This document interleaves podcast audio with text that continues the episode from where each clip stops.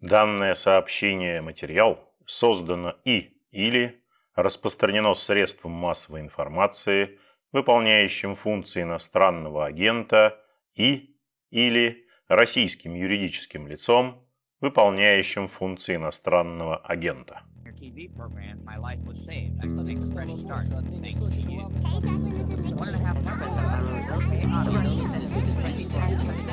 Приветствую вас, уважаемые слушатели. Это подкаст «Включите звук» информационного агентства «Росбалт». Ведущий Петр Годлевский, а мой собеседник сегодня полномочный представитель Санкт-Петербургского университета технологий управления и экономики, главный редактор журнала «Власть» Сергей Цепляев.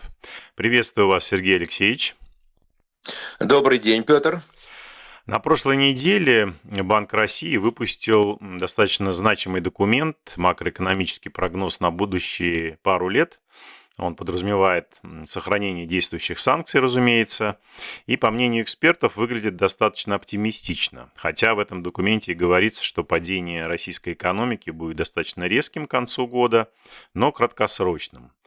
И вот в этом документе содержится несколько пунктов, которые я бы попросил вас прокомментировать. Ну, для начала, Согласны ли вы с оценкой Центрального банка, что падение ВВП российского в 2022 году составит от 8 до 10 процентов? Прежде всего хочу сказать, что в части оценки действующей ситуации доклад достаточно реалистичен, и мы видим весьма тревожные оценки там и вот по падению, это э, в районе 10%, эта оценка близка к оценке Всемирного банка, который дал нам падение 12%, это уже точности подсчета. Конечно, больше и тяжелые варианты они предполагают на Украине где-то 45% падения, и мир в целом процента 4. Вот как э, сейчас выглядит картина общая с оценкой Всемирного банка. Инфляция предполагается достаточно высокой. Это действительно, мы видим, там до 30%. Это серьезное инфляционное давление на рынке. А в целом все угрозы обозначены довольно верно. И с этим согласиться э, надо, и они правильно обозначены, что в чем, вот где может обсуждение, как всегда, любые документы, которые готовят правительственные структуры, они э, по определению обладают оптимизмом. Дальше начинается рассказ о том, как ситуация начнет улучшаться.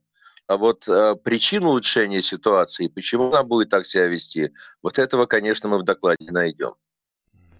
А на ваш взгляд, допустим, речь, когда идет об инфляции в этом, в этом докладе, можно ли согласиться с тем, что, с одной стороны, Центробанк говорит, к концу года она составит от 18 до 23 процентов, а с другой стороны, в этом документе утверждается, что спираль инфляции не раскручивается. Вот как это можно совместить, на ваш взгляд? Э, э, ну, спираль инфляции может довести и до э, сотен процентов, и до тысяч. Это мы уже проходили, это мы помним, когда цены там в момент их отпускания в 91 году, в 92 выросли сразу почти в 20 раз. 20 раз это мы понимаем, что это 2000 процентов. Вот поэтому, конечно, инфляция большая, но еще пока не э, безумная. И в, есть один нюанс, почему, собственно, с, э, сейчас инфляция, может быть, оказывается более сдержанной, поскольку у, э, падает оборот, экономика останавливается тихонечко, так остывает. И поэтому у граждан недостаточно денег для того, чтобы их нести в магазины покупать. Восстанавливаются предприятия, там где-то простое, где-то платят меньше зарплаты, где-то вообще люди лишились работы. И да вот начинается дальше гонки по вертикали. С одной стороны падает предложение, количество товаров на рынке, потому что экономика производит меньше, да и экспорт, главное самое, обрезался очень серьезно. Но с другой стороны и покупательная способность снижается. Вопрос, как говорится, что попрет вперед. Опыт э, ситуации стран, которые оказываются в тяжелой перегрузке, связанной с военными действиями, говорит о том, что правительство все равно и у Центробанка в том числе оказывается одна совершенно непреодолимая э, такая страсть или необходимость вот такая острая начать печатать деньги для того, чтобы как-то затыкать возникающие дыры, э, в том числе и для того, чтобы платить людям, которые воюют. И вот это приводит, конечно, что в военных условиях чаще всего инфляция вырывается из-под контроля. Вот это будет зависеть от того, сколько, сколь долго будут продолжаться военные действия. Сергей Алексеевич, а вот э, вы сказали про печатный станок. Сегодня масса людей с интересом наблюдают за валютным рынком нашей страны и не могут понять, что же на самом деле так определяет курс валют в России, такой низкий э, уровень курса доллара и евро. И на ваш взгляд, ну, понятно, что это связано с массой самых разных обстоятельств и с существенными ограничениями, и с импортом. А вот на ваш взгляд, как в ближайшее время будет действовать Центральный банк на валютном рынке? А, ну, прежде всего, мы понимаем, что курс определялся таким квазирыночным способом, и была масса площадок, где происходили сделки, и в результате формировалась некоторая ну, внутренняя, естественно, цена, поскольку рубль валюта ограниченно конвертируемая, нам никто э, не продаст товары с Запада за рубли мы понимаем прекрасно, нам придется здесь поменять на, на конвертируемую валюту для покупки. А чтобы по-простому объяснить, вы приходите в магазин, и там лежит черная икра, на ней написано, что эта черная икра стоит 10 рублей килограмм. Вот. Вы с радостью бросаетесь, желая ее купить, а вам говорят, нет, вы знаете, у вас, вы должны быть членом такого-то профсоюза, либо еще кем-то. Какие-то люди приходят, покупают эту икру и уходят. Э, их, этих людей, естественно, очень мало, поэтому всем хватает икры за 10 рублей килограмм черной. Она лежит на прилавке. Вот вам, пожалуйста, искусственное ценообразование, искусственно ограниченный спрос – благодаря этому вы можете очень широко играть курсом. И в чем особо, в том числе постоянные претензии были с американцев к Китаю, что он постоянно занимается такой тоже государственным формированием курса, искусственно поддерживает низкий юань для того, чтобы стимулировать экспортную агрессию. Что касается пределов, надо сказать, здесь есть определенные ограничения. С одной стороны, была сбита паника, когда там все бросились покупать валюту, и валюта понеслась вверх, и это означало невероятное удорожание всего импорта и такой удар по потребительскому рынку и разгон инфляции. Но есть и другая сторона дела. Если вы очень сильно опускаете курс доллара искусственно, да, то у вас, э, ну, прежде всего, улучшаются э, как бы возможности для внешних конкурентов по отношению к нашим товарам. Э, ну, правда, Европа сейчас из этого исключена искусственно, но другие страны все равно будут поставлять. Их товары дешевеют. А с другой стороны, вы уменьшаете возможности наполнения бюджета, потому что все-таки нефть и газ вы продаете за валюту, потом валюту конвертируете, значит, за каждый проданный баррель нефти вы получаете меньше денег в бюджет в рублях при э, очень таком выгодном для потребителя низком курсе доллара. Поэтому здесь Центробанк в какой-то момент остановится и выведет, наверное, курс на вот некоторый взаимоприемлемый уровень.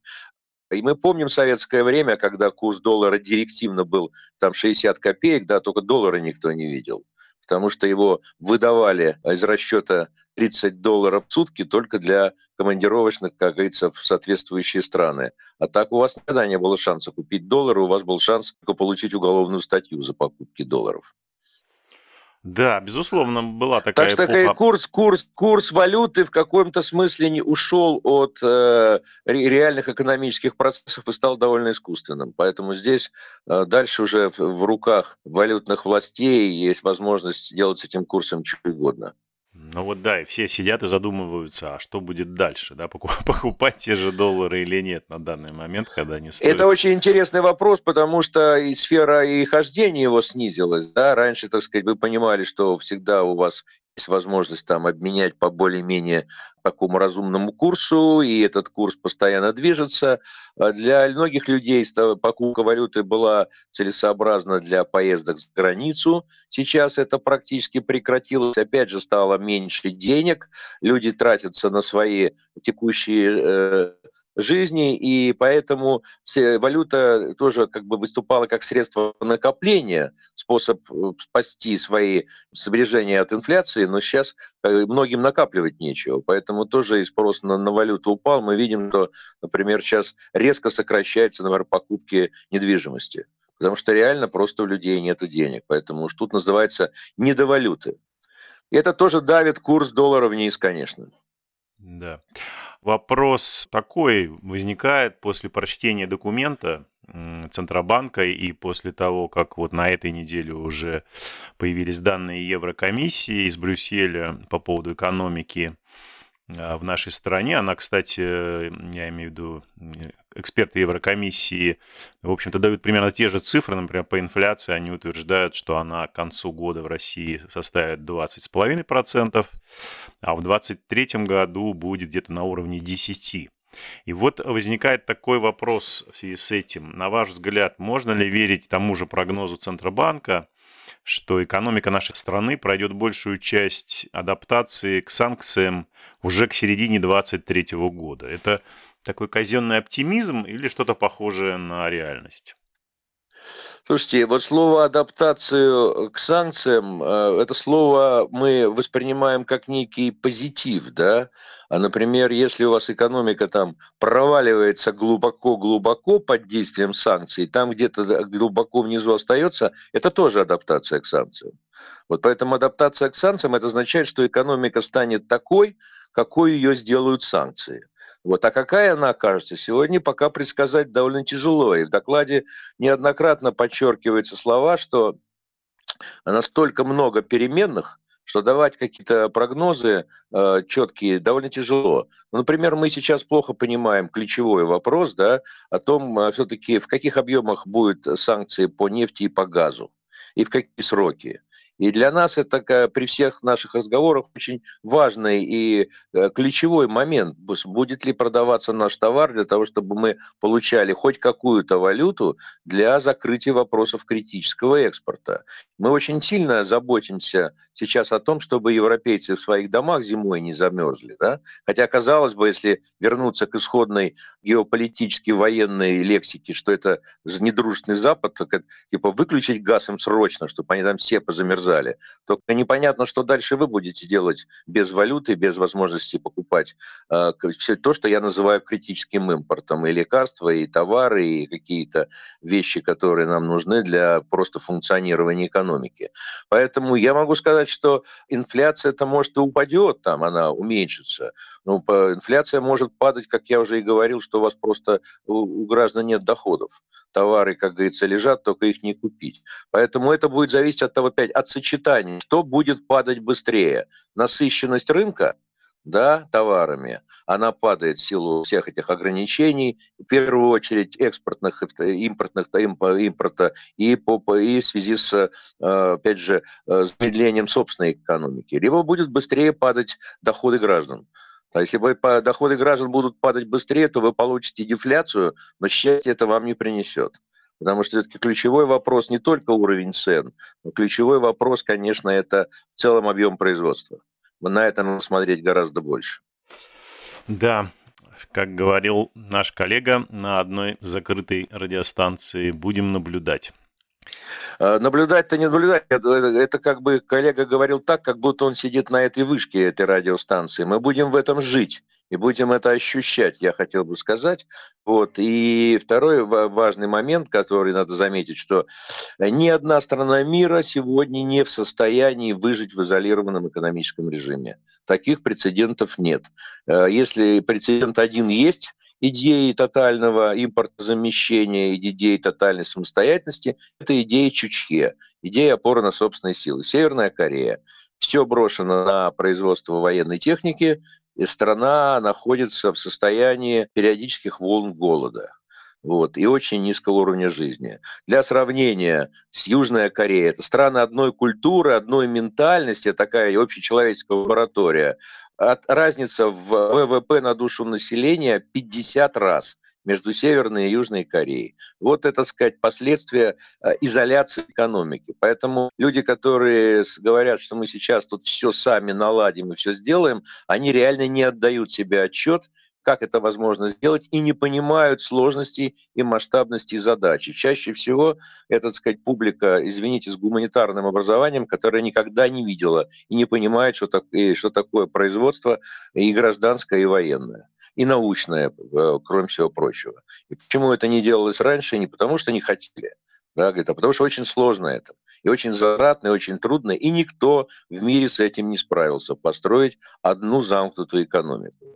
Была одна такая экономика в, в, далекие исторические времена, но и та, так сказать, в конце концов проиграла соревнования. Это Китай который когда-то производил почти 50% ВВП и на сотни лет опережал вообще весь мир. Вот. Но он проиграл в, в, во времена Великой промышленной революции в одиночку. Да, и, кстати, насколько я понимаю, Китай на сегодняшний день той же Северной Кореи оказывает периодически какую-то помощь, без которой возможно, э, идеи Чучхе умерли бы естественным путем уже. Нет, это да, и более того, еще идеи Чучхе, когда там вот было время трудного перехода, называемого, да, трудного похода, точнее, когда там порядка оценка миллион людей голоду умерли, то чаще всего там Северная Корея выступает, либо дайте гуманитарное зерно, либо мы сейчас что-нибудь взорвем. Вот. И вот под угрозой взрыва чего-нибудь им каждый раз там ООНовские структуры там выделяли там, всевозможную гуманитарную продовольственную помощь. Вот. А если, опять же, возвращаемся к Китаю, то первый завет Дэн Сяопина, 1977 год, прошу заметить, мы тут еще только приближались к рассвету как говорится, брежневской модели, вот, он сказал, что ни одна страна мира, независимо от э, ее политического устройства, не в состоянии осуществить модернизацию, если она проводит политику закрытых дверей. Вот Сяопин это понимал. И он открыл Китай, он открыл страну для прихода иностранных инвестиций, и они успели сделать это раньше нас – и приняли невероятный объем иностранных инвестиций, технологической идей, и это обеспечило невероятный рывок Китаю. Вот. На самом деле опора на иностранные технологии проводил индустриализацию Сталин. Мы просто об этом не знаем. У него тоже не было другого выхода. Поэтому мы сейчас хотим опровергнуть Сталина, Петра Первого и Дэн Сяопина. Я думаю, что этих троих людей нам будет сейчас опровергнуть тяжеловато. Да, да, сложно, конечно, сравнивать исторические эпохи, но в любом случае какая-то замкнутость и оторванность вообще от всего остального мира, она наверняка с этим соглашусь полностью, к успеху Нет, не ну, приведет. Это почти как закон сохранения энергии, это мировое разделение труда, которое не случайно возникло, потому что у всех есть разные условия, каждый что-то умеет делать лучше, а потом меняется друг с другом с помощью мировой торговли. Вот. И Китай именно оказался силен тем, что он самым наилучшим, наивыгоднейшим способом в своих интересах использовал действующие правила, а не пытался их поломать. Вот. И второй совет Дэн, Зяо, Дэн Сяопина, который тоже очень существенен, раз мы сегодня про Китай говорим, держаться, называет, звучит так, держаться в тени и скрывать свои истинные намерения. Это означает первая вещь, которая говорит, не вязаться в бесконечные международные конфликты, а использовать все возможности для внутреннего развития, для экономического подъема Китая, что они и проделали. Надо сказать, достаточно успешно. Да, наблюдать за соседом и тревожно как-то, и иногда даже берет зависть, глядя на их экономические успехи. Да, но надо, надо внимательно разбираться, а не читать только то, что там весь залог успеха Китая только в том, что там у власти коммунистическая партия. Да, там название это такое, но, но идейные базисы и решения прагматические абсолютно отличаются от того, что как говорится, когда-то писалось на знамена коммунистического движения. Все ровно в противоположном направлении движется. Да, э, ну что ж, спасибо большое, Сергей Алексеевич, за ваши комментарии, за ответы на вопросы. Не за что. Да. Но всего хорошего, будем надеяться, что и это мы переживем. Обязательно, обязательно. Спасибо большое. Спасибо, всего хорошего. Всего доброго. С нами на связи сегодня был полномочный представитель Санкт-Петербургского университета технологии управления и экономики, главный редактор журнала «Власть» Сергей Цепляев. Вы слушали подкаст информационного агентства «Росбалт. Включите звук». Спасибо, что вы сделали это. Напоминаю, на нашем сайте круглосуточно доступны новости, комментарии, аналитика, видеорепортажи, обзоры социальных сетей и наши подкасты. Всего доброго и не забывайте включать звук.